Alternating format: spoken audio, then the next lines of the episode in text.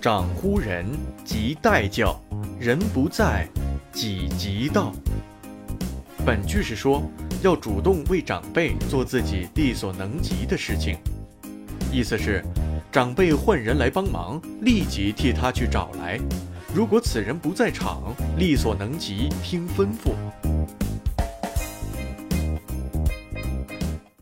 杜环带有行孝。我国古代著名的旅行家杜环，从小性情仁厚，心地善良。有一天，外面下着大雨，他正在和客人谈事情，突然从外面走进来一位老妇人，全身上下都湿透了，像个落汤鸡。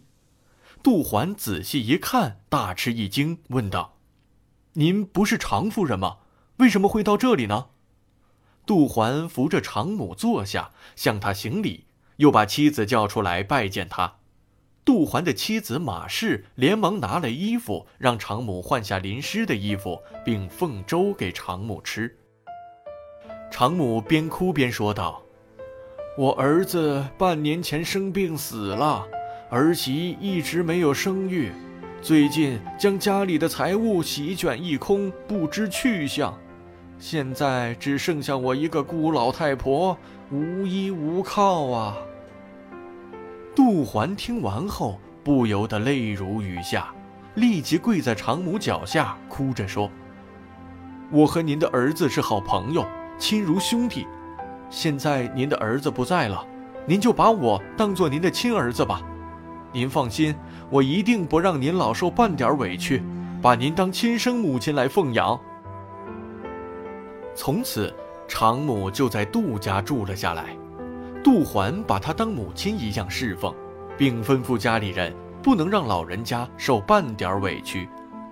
常母过惯了官家生活，性情急躁又狭隘，稍不如意就发脾气，连下人们都渐渐看不惯了。但是杜环私底下告诉家里人，尽量要顺从常母。老人家年纪大了，儿子又去世了，已经很可怜了。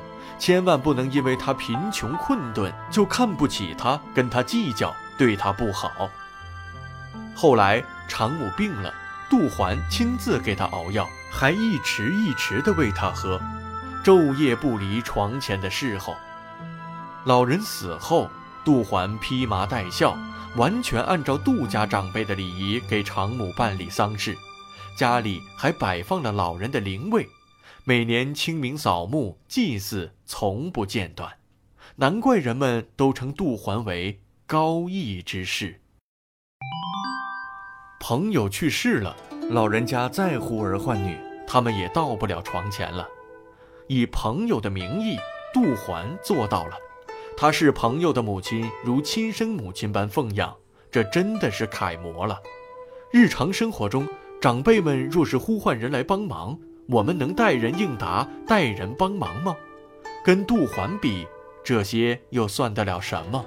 举手之劳，何乐而不为？